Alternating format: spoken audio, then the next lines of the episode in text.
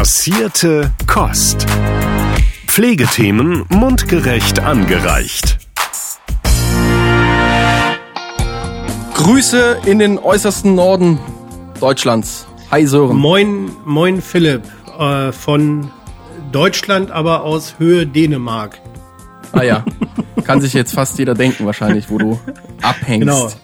Sagen wir so, ich habe die, ich hab die Fenster zugemacht, damit die Möwen mir hier nicht reinkreischen. Sehr gut. Heute haben wir Maximilian Krechke zu Gast bei Passierte Kost, einen Experten in Sachen HL7, ISIC und FHIR-Standardisierungen. Und Max ist mehrfacher Gründer und mit Sicherheit kein Unbekannter in der Digital Health Startup-Szene. 2017 gründete er Recare, eine digitale Plattform für die Steuerung von Patienten im Kontext, im Kontext des Krankenhausentlassmanagements. Wer Max ist und was sein Unternehmen genau macht, wird er euch gleich aber selbst erzählen. Hallo Max. Hallo zusammen. Herzlich willkommen Max. Stell dich doch bitte unseren Zuhörern und Zuhörerinnen einmal vor. Ja, sehr gern. Hallo, mein Name ist Maximilian Gereschke. Ich bin Gründer und Geschäftsführer von äh, Recare. Ähm, Recare ist eine digitale Plattform für Entlassmanagement. Und äh, ich habe vorher bei Delivery Hero gearbeitet, also der Firma, die Lieferheld, Foodora, ähm, Pizza.de, diese ganzen Essensbestellplattformen in Deutschland, mittlerweile aber auch äh, weltweit äh, macht und gemacht hat und jetzt seit kurzem auch äh, im DAX mit drinne ist. Und äh, habe dort äh, das Big Data Team mit aufgebaut, selber also auch einen technischen Hintergrund und bin eigentlich äh, durch einen familiären Zufall dann in das Gesundheitswesen reingeschlittert sozusagen. Das klingt spannend. Da sind wir ja eigentlich schon voll im Thema. Wer und was genau ähm, ist oder was macht Recare?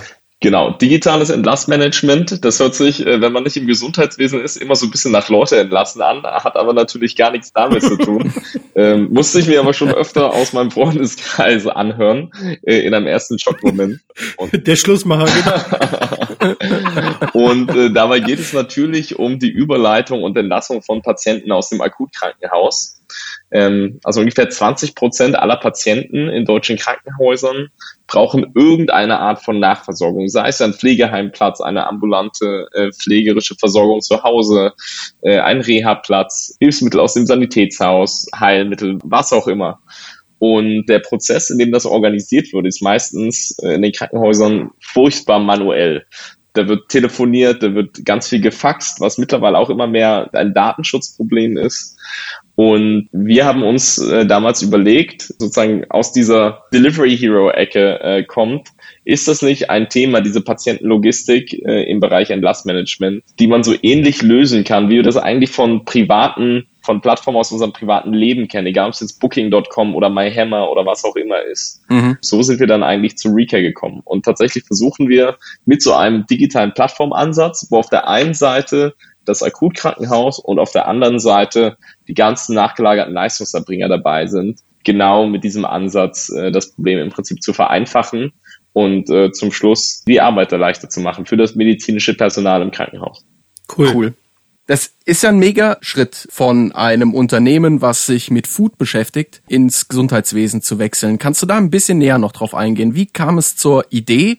Wann hast du den Schritt gewagt zu sagen, ich gründe jetzt ein Unternehmen im Gesundheitswesen? Ich habe 2015 Delivery Hero verlassen im September, um eine Firma namens VeoCare äh, zu gründen. Und damals ging es um die Vermittlung von Pflegekräften an pflegende Angehörige zur Entlastung. Das ist ein Thema, das war in den USA damals sehr ähm, populär und ich dachte, hey, das muss sie doch eigentlich auch in Deutschland machen lassen. Und wir haben uns da dann so ein bisschen am deutschen Markt äh, verbrannt. Ja, es hat sich nämlich gezeigt, dass in Deutschland das Ganze gar nicht einfach ist. Schon alleine wegen dem Thema Scheinselbstständigkeit, also selbstständige Pflegekräfte an Privatpersonen zu vermitteln, schwieriges Thema und äh, auch aufgrund mhm. der Abrechnungsmodalitäten mit den Pflegekassen, die dieses Modell im Endeffekt überhaupt nicht äh, unterstützen.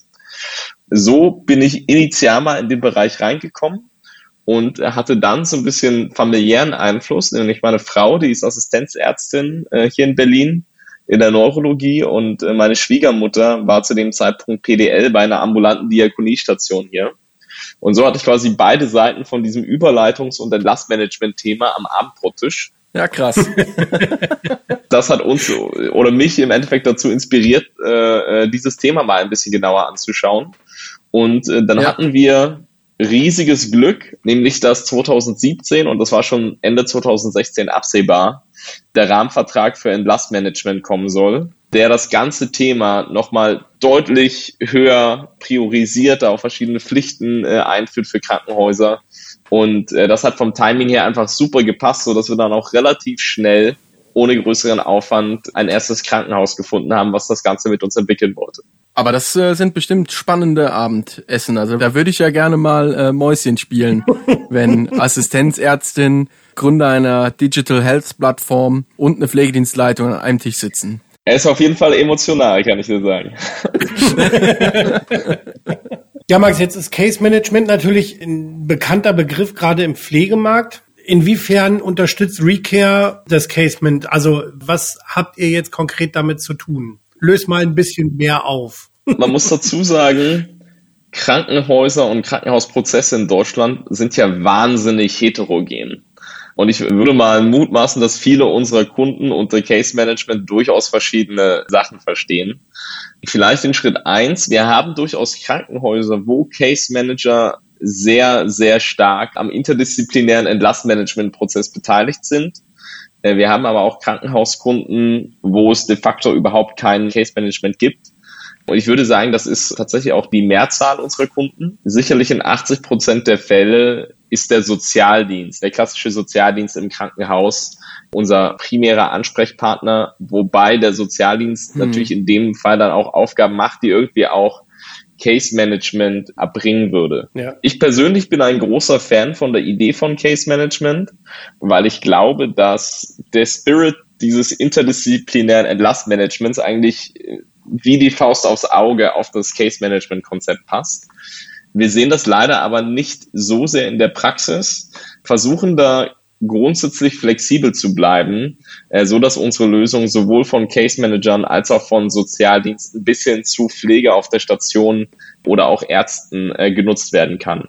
Und Kliniken zu ermöglichen, sozusagen verschiedene Prozessbausteine da aneinander zu reihen, sodass das jeweils für die relativ individuellen Bedürfnisse passt. Wo wir aber mit unserer Plattform, glaube ich, Case Manager sehr holistisch unterstützen, ist wirklich einfach in der Planung eines umfassenden, sehr individuellen, ich, ich sag mal vorsichtig, weil es auch ein großes Wort, Versorgungspfads für den Patienten. Also wir sind 2017 so gestartet, dass man primär mal ambulante und stationäre Pflegeeinrichtungen über unsere Plattform ansprechen und reservieren konnte. Mittlerweile haben wir ein ganz umfassendes äh, Spektrum an Leistungserbringern, die dabei sind. Pflegerische Einrichtungen, Reha-Einrichtungen, Krankenbeförderungsunternehmen, Sanitätshaus, Homecare-Unternehmen, bis hin zu sozusagen auch Fachkliniken und, und anderen Krankenhäusern für Akutverlegung. Und ich kann diese verschiedenen Leistungserbringer komplett parallel auch in verschiedenen Versorgungskonstellationen auf unserer Plattform orchestrieren, äh, so dass ich, wenn ich eine Entlassung habe, äh, in die ambulante Pflege gleich noch basierend auf demselben digitalen Patientenprofil die Entlassfahrt dazu nehmen kann und dann vielleicht auch noch eine Hilfsmittelbestellung aus dem Sanitätshaus und äh, das Ganze wirklich aus dem Prozess heraus organisiert. Insofern haben wir von Case Managern eigentlich immer sehr gutes Feedback zu unserem Tool bekommen, weil es diesen Spirit ganz gut trifft.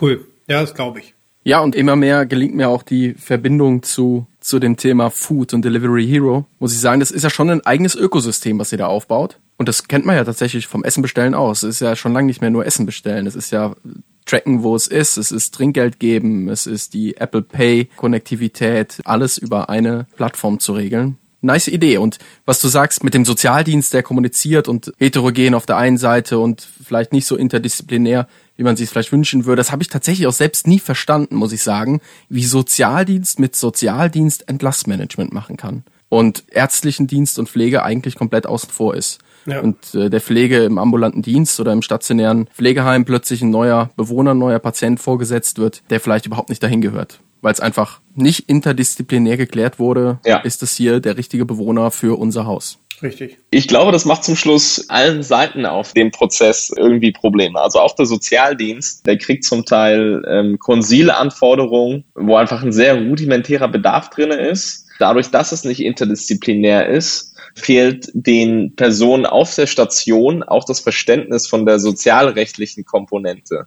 Da gibt's durchaus komplizierte Konstellationen, bei Reha zum Beispiel. Ich glaube, da gibt's tatsächlich sehr, sehr viel Verbesserungspotenzial im Sinne des Patienten. Insofern tatsächlich dieser Case-Management-Ansatz für das Entlassmanagement, glaube ich, kein schlechter.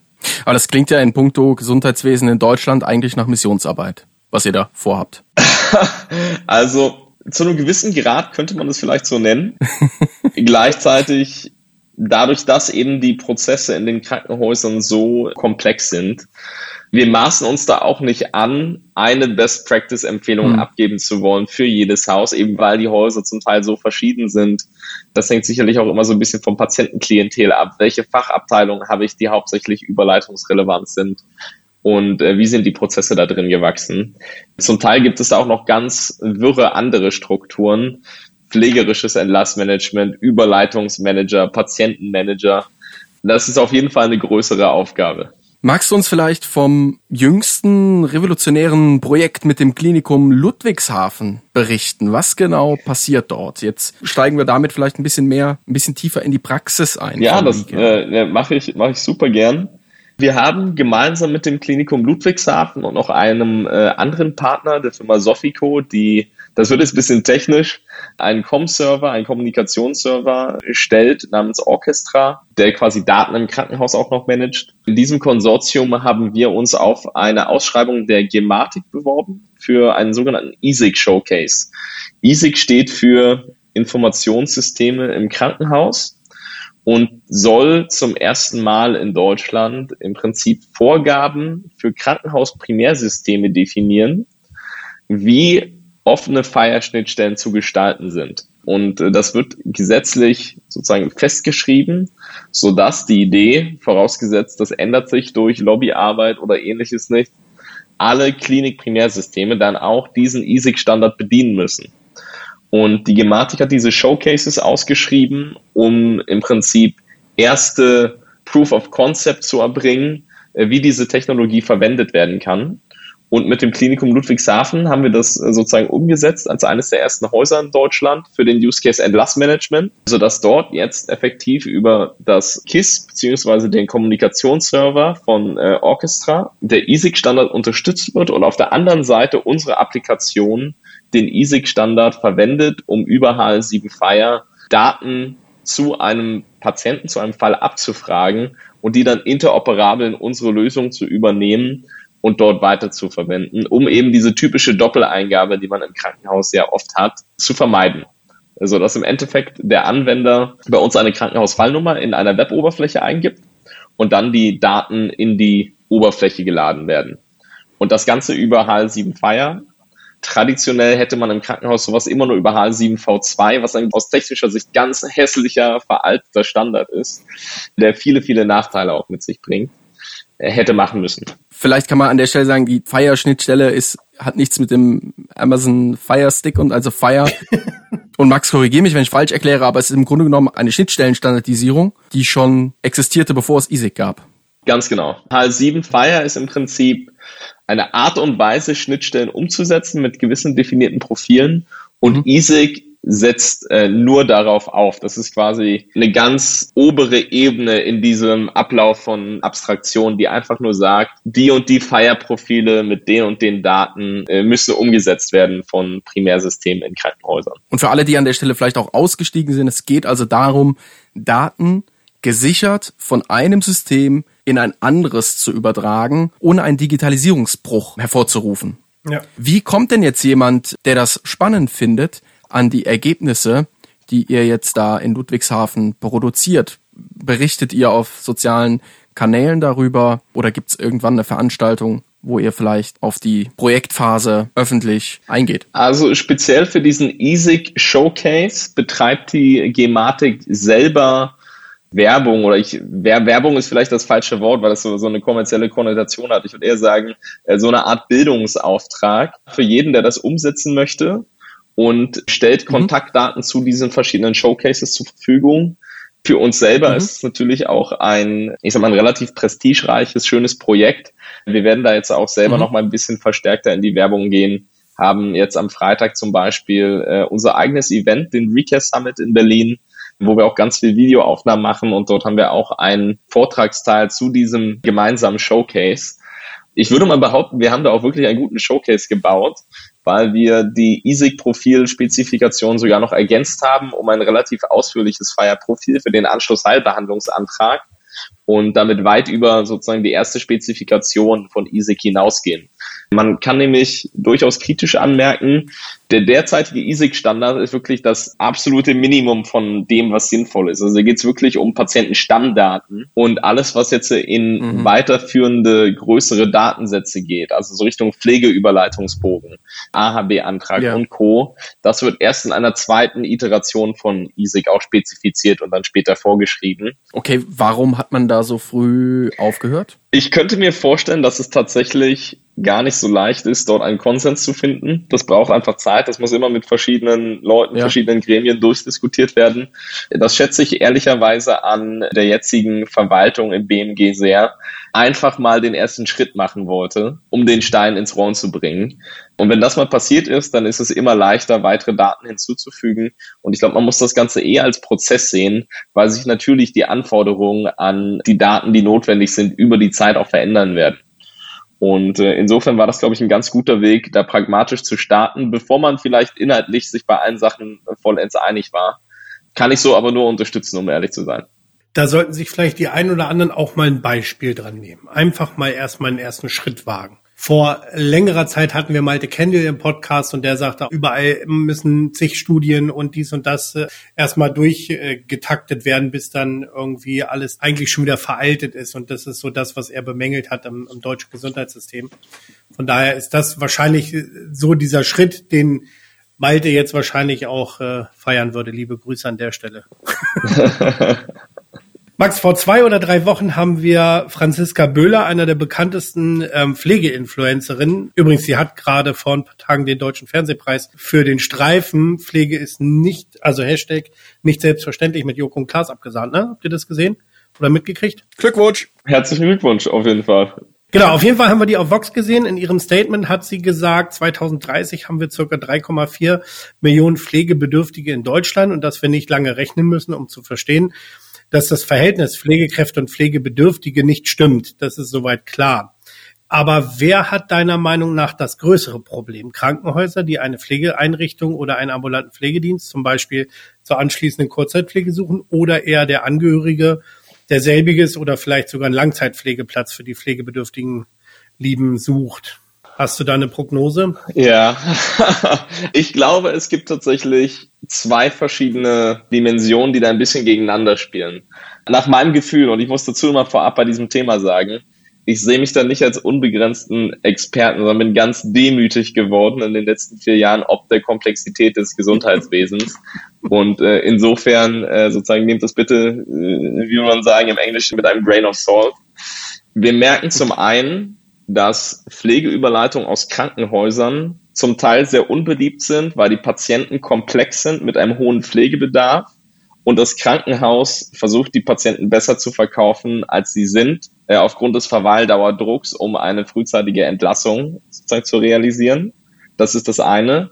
Gleichzeitig ja. schätzen Pflegeeinrichtungen aber natürlich den professionellen Kontakt mit dem Krankenhaus. Wenn ich einen guten Ansprechpartner habe, idealerweise jemanden, der auch pflegerische Erfahrungen hat oder ein gut eingespieltes Team mit dem Sozialdienst, wo man sich seit langer Zeit kennt, dann ist natürlich mein Aufwand als Pflegeeinrichtung, sozusagen einen Bewohner oder einen Patienten aus diesem Krankenhaus oder von meinen Zuweisern zu erhalten, mit dem ich dann auch, ich sag mal, Spaß habe, ja, in, in jeglicher Hinsicht, irgendwie ein bisschen verlässlicher und einfacher, als wenn jetzt wieder ein Unbekannter sozusagen oder wieder eine unbekannte Privatperson kommt, die vielleicht auch sich mit dem Thema noch überhaupt nicht auskennt, die ich erstmal überhaupt abholen muss mit, mit ganz vielen Sachen und wo im Zweifelsfall auch äh, sozusagen eben diese, dieser professionelle Background fehlt. Ja. Und ich glaube, diese zwei Trends, die spielen so ein bisschen gegeneinander. Wir haben Einrichtungen in unserem Netzwerk, die rekrutieren sich fast vollständig aus Krankenhauspatienten. Und wir haben Einrichtungen, die sagen, wir arbeiten gar nicht mit Krankenhäusern zusammen, weil wir eh so oder so schon voll sind.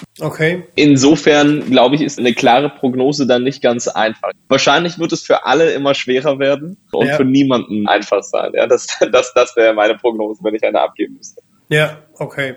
Bis jetzt auf die nächste Frage, die ich jetzt eigentlich stellen wollte, schon zum Teil eingegangen. Ob du eine Vorstellung vom Pflegemarkt 2030 hast, weil eben Franziska Böhler von den 3,4 Millionen Pflegebedürftigen 2030 gesprochen hat.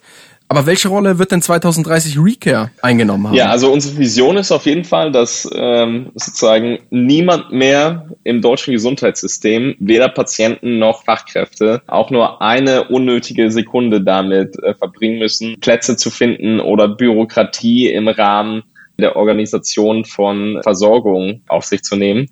Also wir wollen im Prinzip eine Plattform schaffen, auf der mehr oder weniger alle Akteure dabei sind wo ich mit minimalem Aufwand Versorgungspfade planen kann und immer die Versorgung finde, die ich brauche zur richtigen Zeit. Und natürlich ist dahinter nie Magie. Ähm, das heißt, wenn es mal wirklich keinen Platz gibt, dann können wir den natürlich auch nicht herzaubern. Aber ich glaube, das ist eine andere ja, Problemdimension. Da, wo es möglich ist, wollen wir das mit dieser Experience äh, möglich machen. Und so ein bisschen die Komplexität von dem Ganzen abbauen. Ich finde, man verliert sehr schnell das Gefühl dafür, wie komplex das Ganze eigentlich erstmal für Außenstehende ist, wenn man selber im Gesundheitssystem arbeitet. Mit den Verordnungsscheinen und all den verschiedenen Mustern, die es da gibt, den verschiedenen Finanzierungswegen, wie das überhaupt alles funktioniert. Jemand, der nicht im Gesundheitswesen unterwegs ist, der einfach ein Patient ist und mal Hilfe braucht oder, oder Leistungen braucht, der hat dafür im Zweifelsfall gar kein Gefühl. Und ich glaube, umso wichtiger ist es eigentlich die Mission zu haben, diese Komplexität gegenüber den Patienten abzubauen. Das ist ja eigentlich nur der kleinste Rahmen, so ambulante Pflege. Ne? Also natürlich höre ich auch immer wieder so aus dem bekannten Umfeld oder so, ihr seid ja ein professioneller Pflegedienst, kann ja nicht so schwer sein, da irgendwie mal Hilfe zu leisten oder so. Und wenn es dann um abrechnungsrelevante Verordnungsscheine geht oder ähnliches, da kann der kleinste Haken dazu führen, dass die Kasse eben sagt, nö, bezahlen wir nicht. Ne? Absolut. Meine Lieblingsanekdote dazu ist immer der Muster 4 Transportschein im ambulanten Bereich, ähm, wo ich für eine Serienfahrt, also zum Beispiel Dialyse oder ähnliches, nochmal explizit die Genehmigung meiner Krankenkasse brauche, obwohl ich die Verordnung für die Beförderung in der Hand hatte. Und wir hören das so häufig auch von Transportunternehmen, dass gerade die älteren Patienten, die ähm, da vielleicht auch niemanden haben, der sie dabei unterstützt, die rufen dort an, der Transportdienst fragt, hast du auch wirklich die Genehmigung von deiner Krankenkasse? Der Patient hält sozusagen diesen Verordnungsschein äh, in der Hand, weil er denkt, oh, das hat mir der Arzt gegeben. Natürlich habe ich die, äh, die Genehmigung. Und äh, dann äh, fängt der erste Transport an und dann stellen alle fest, Mensch, das wird überhaupt nicht bezahlt bezahlt, weil es nicht genehmigt. Das ist immer so ein, so ein gutes anekdotisches Beispiel ja. aus meiner Sicht, ja, wie kompliziert das eigentlich ist.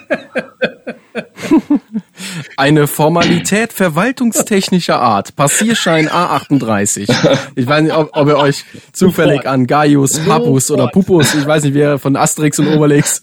das ist eins der großartigsten ja, Szenen von Asterix und Obelix. Ja. Ich wette, das ist äh, auch eigentlich ein Gesundheitsamt. Oder eine Pflegekasse. Das ist BMG. ah, sehr schön.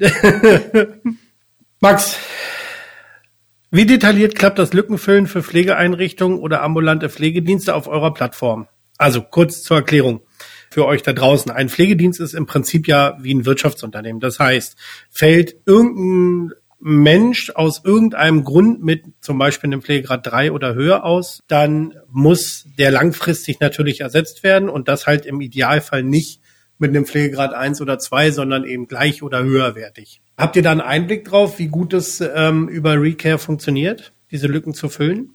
Absolut. Also vielleicht als ein Beispiel, das ist jetzt zwar erstmal von der Krankenhausseite gedacht, gibt aber trotzdem, glaube ich, einen ganz guten Einblick. Vorbehaltlich, es gibt natürlich regionale Unterschiede. Aber bundesweit im Median, also im Zentralwert sozusagen über alle Pflegeüberleitungen, ja. brauchen wir 42 Minuten, um eine positive Versorgungszusage zu generieren für eine Pflegeüberleitung. Das ist jetzt ambulant und stationär sozusagen äh, gesammelt, zeigt aber, glaube ich, ganz gut, wie schnell das Ganze funktioniert. Sprich, da gibt es auf jeden Fall eine hohe Nachfrage, auch auf Seite der, der Pflegeeinrichtungen. Ja. Und für das Krankenhaus funktioniert das sehr gut, weil es doch sehr schnell funktioniert.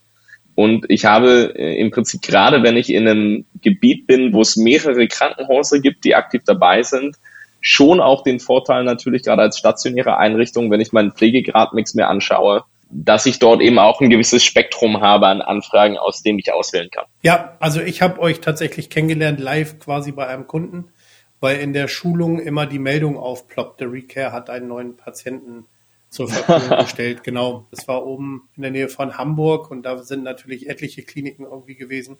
Ja. Das war echt Wahnsinn, wo ich so dachte, okay, wo kommen diese ganzen Menschen her? Was ist mit euch? Hört doch mal auf. wer, wer ist denn dieser Recare? Ich habe Genau. hier Schulung. und warum schickt er immer E-Mails? Lasst es jetzt. Das freut mich natürlich zu hören, ja, dass es dann da auch aktiv gut geklappt hat. Ja, absolut. Na, an dem Tag nicht, weil uns immer weggeklickt hat wahrscheinlich. Live haben die, glaube ich, an dem Tag, ich glaube, zwei angenommen oder so. Also es war auf jeden Fall, die haben nicht jeden weggeklickt. Das war echt spannend. Die haben dann ähm, sich die halt immer angeguckt und ich Cool. glaube, bei zwei haben sie gesagt, wir, wir könnten oder wir hätten die Kapazitäten aufzunehmen, genau. Ich kann euch noch ein Beispiel geben, was das Ganze vielleicht auch nochmal ganz gut äh, illustriert. Bitte. Ich erinnere mich gerade äh, off the top an die Zahlen aus Hannover, weil ich da neulich äh, so eine Case Study zusammengestellt habe. In Hannover und Umgebung haben wir, glaube ich, acht Klinikkunden Okay. und so um die 300 ähm, Pflegedienste und Pflegeheime aktiv auf der Plattform. Ja. Und äh, im letzten Jahr wurden da ungefähr äh, 4000 Pflegeüberleitungen gestartet und davon 3650, also knapp 90 Prozent vermittelt. Krass. Und da war die Mediansuchzeit sogar noch kürzer, nämlich 33 Minuten. Wahnsinn. Und äh, für ambulante Pflege müssten das in Hannover, glaube ich, sogar so acht Minuten gewesen sein. Also es geht wirklich verdammt, Das ist, verdammt das ist schon krass. Ja, es geht verdammt fix. Die Daten, die man dann daraus zieht, sind natürlich auch sehr interessant aus Versorgungsperspektive. Also da kann ich auch noch ein Beispiel erzählen. Wir hatten uns äh, oder unterhalten uns mit dem äh, Senat in Berlin auch relativ viel. Und äh, in Berlin äh, war man immer der Auffassung, es gäbe sozusagen Versorgungsengpässe im ambulanten Pflegebereich. Und auch hier wieder sozusagen der vorsichtige Vorhinweis. Ich will nicht sagen, dass in bestimmten Bereichen der ambulanten Pflege nicht Versorgungsengpässe gibt. Also es gibt natürlich auch da sozusagen Nischenthemen, die schwerer zu finden sind, wie SAPV. Ja. Aber ganz grundsätzlich können wir an unseren Daten sehr gut sehen, Mensch, in diesen Stadtbereichen sozusagen gibt es überhaupt kein Versorgungsproblem. Ja, wenn, wenn uns jemand irgendwie, wie gerade gesagt, innerhalb von acht oder zehn Minuten jede Anfrage äh, aus der Hand reißt, da haben wir dort keine Unterversorgung, während wir in anderen Regionen in Deutschland genau aber auch das Gegenteil sehen. Zum Beispiel Fulda. In der Region um Fulda ist relativ ländlich und da haben wir eine massive Durchdringung bei den, bei den Pflegeeinrichtungen. Über 80 Prozent aller präqualifizierten Versorger sind da dabei und trotzdem läuft die Vermittlung deutlich, deutlich schlechter als jetzt zum Beispiel ähm, in Hannover oder in Berlin oder auch in vergleichbaren ländlichen Regionen. Okay. Ähm, Könnt ihr da ausmachen, ähm, wie da die, die durchschnittliche Nutzung von Pflegediensten ist? Also kann man das irgendwie davon ableiten, dass man eben sagt, okay, anscheinend in Fulda von äh, 27 Pflegediensten hat uns hier irgendwie drei äh, im Einsatz, die anderen haben es noch nicht mitgekriegt oder verstehen es nicht oder beschäftigen sich damit nicht? Das wissen wir tatsächlich sogar sehr genau. Also wir haben eine sehr genaue Vorstellung davon, wie viele präqualifizierte Pflegedienste und Pflegeheime gibt es in einer Region. Und wissen dann natürlich auch, wie viel Prozent davon bei uns aktiv registriert sind. In Fulda, und das glaube ich, das ist das Eindrückliche dabei, sind 80 Prozent der Einrichtungen, die es überhaupt gibt, bei uns tatsächlich aktiv registriert. Okay.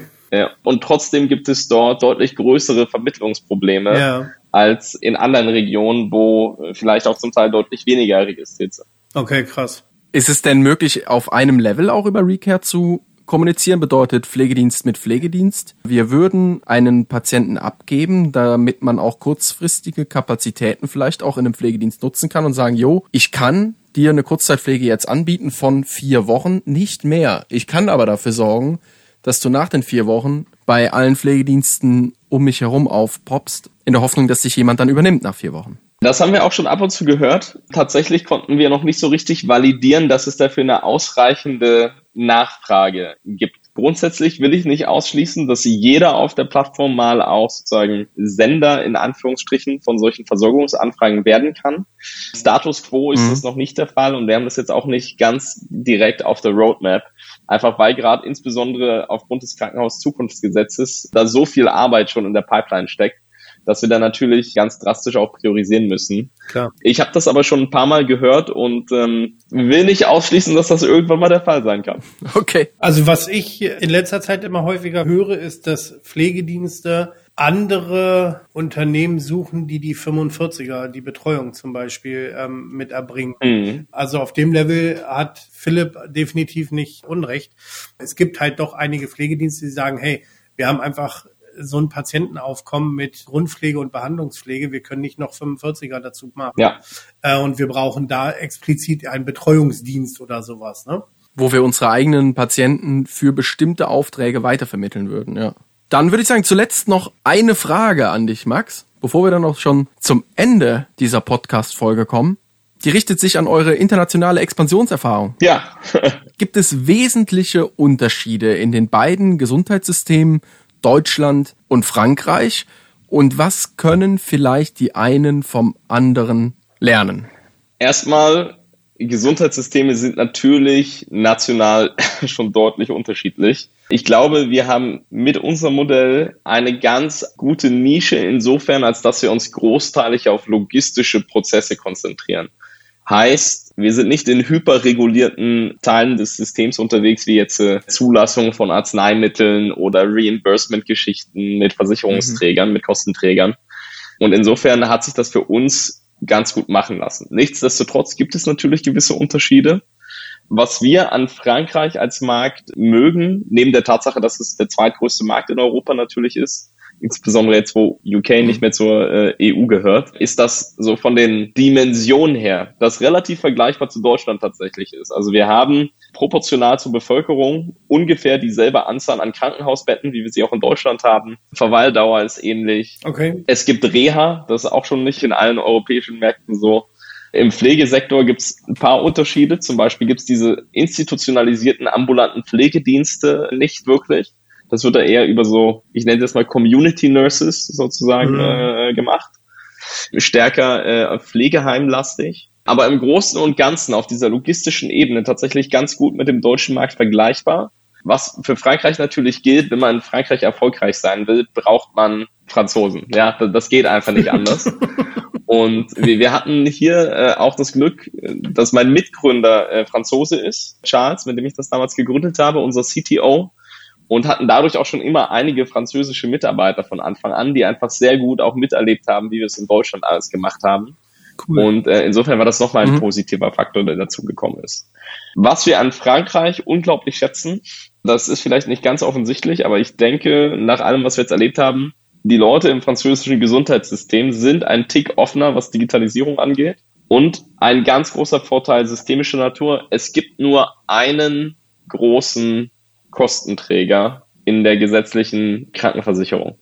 Das heißt, wenn man einmal ein Modell hat, äh, was mit dieser Versicherung funktioniert und man hat das implementiert, dann geht das für 100 Prozent aller gesetzlich versicherten äh, französischen Staatsbürger. Okay. Ja, okay, das ist ein Gamechanger. Und wir sind auch dabei, ähm, ja in Deutschland viel mit Krankenversicherungen jetzt zu machen und zusammenzuarbeiten. Das ist schon eine relativ aufwendige Geschichte mit den ganzen verschiedenen Versicherungen, äh, kann ich euch sagen. Da sagst du uns was, was wir sehr gut kennen aus dem Bereich ja Vergütungsvereinbarungen für ambulante Pflegedienste oder auch stationäre Einrichtungen und wer welche Rechnung mit welchem outgesourcten Abrechnungsdienstleister wie gerne gestaltet hätte und elektronischer Datenträgeraustausch, aber Papier auf jeden Fall bei dem einen dann doch noch hinterher schicken und wenn kein DTA, dann, also da gibt's so viele seltsame Regularien, die wirklich kostenträgerspezifisch sich gefühlt irgendwer irgendwann ja. mal ausgedacht hat.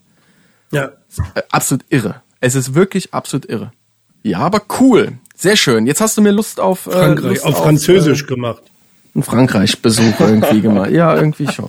Philipp bucht da erstmal einen Französisch. Französisch ich habe tatsächlich heute Morgen noch mit jemandem darüber gesprochen, äh, über Frankreich und äh, ich wurde gefragt, ob ich Fr Französisch spreche. Ich habe gesagt, ich müsste eigentlich Französisch sprechen. Ich hatte sieben Jahre in der Schule Fra Französisch. Aber ähm, nee, nee, keine Chance. nee, ich kann aus eigener Erfahrung sagen, es wird nicht leichter, wenn man es nach der Schulzeit nicht benutzt. Aber bist du denn dann auch viel unterwegs ähm, zwischen Deutschland und Frankreich? Pitchst du noch auch in Frankreich oder machen das eher? Tatsächlich so gut wie gar nicht. War jetzt natürlich auch ein bisschen Corona-bedingt, ansonsten hätte ich mir das auch gerne mal gegönnt, Paris vielleicht das ein oder andere Mal zu sehen und zu besuchen. Klar. Aber ähm, wir haben eine Geschäftsführerin, die sozusagen das französische Geschäft betreut, Die macht einen super guten Job. Mhm. Und eine Sache, die ich auch gelernt habe, wenn man mit einer Firma wachsen, skalieren möchte, dann muss man auch Verantwortung abgeben und äh, anderen vertrauen. Und ich glaube, Alice macht das tausendmal besser, als ich das jemals könnte in Frankreich. Und insofern kann ich da besten Gewissens das alles ihr überlassen und äh, mich freuen, wenn dann gute Nachrichten aus Paris kommen. Perfekt. Sehr schön. Das waren doch wunderbare Worte zum Schluss dieser Folge. Max, vielen, vielen Dank, dass du zu Gast bei uns warst. Vielen, vielen, vielen Dank für deine Zeit. Ich danke euch für die Gelegenheit hier zu sein, für eure Zeit. Hat mir sehr viel Spaß gemacht. So würde ich sagen, in diesem Sinne, äh, euch alles Gute und einen guten Start in die Woche. Ne? Danke dir. Danke, gleichfalls und weiterhin ganz, ganz viel Erfolg mit Recare. Danke vielmals. Auf bald. Super, bis denn. Tschö. Ciao. Passierte Kost. Pflegethemen mundgerecht angereicht. Ein Podcast von Noventi Care.